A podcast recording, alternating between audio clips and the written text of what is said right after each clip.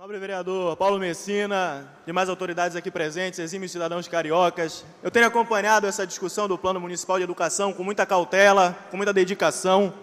Eu gostaria de iniciar minha fala lendo um trecho da Estratégia 7.26 que diz o seguinte: promover a articulação dos programas da área da educação, de âmbito local e nacional, com os de outras áreas, e segue o texto, e ao desenvolvimento de temáticas voltadas para o meio ambiente, promoção de saúde, sexualidade e gênero.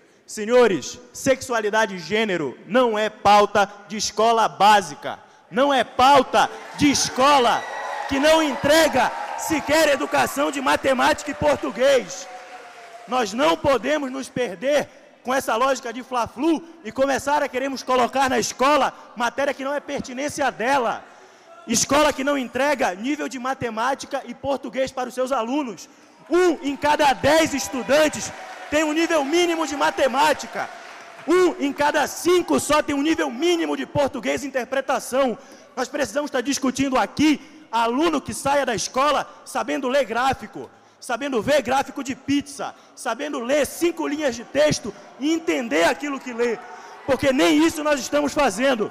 E quando se perde no debate fazer esse fla-flu, isso tem interesse. A educação brasileira está em pandarecos e esse fla-flu não adianta, não resolve o nosso problema e nós pagamos no nosso futuro.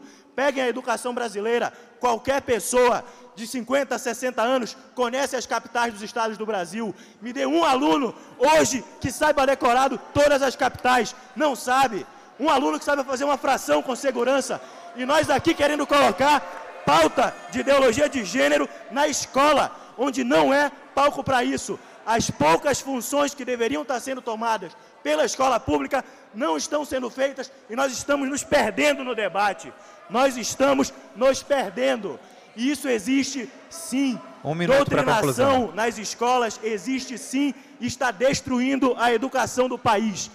Muito obrigado.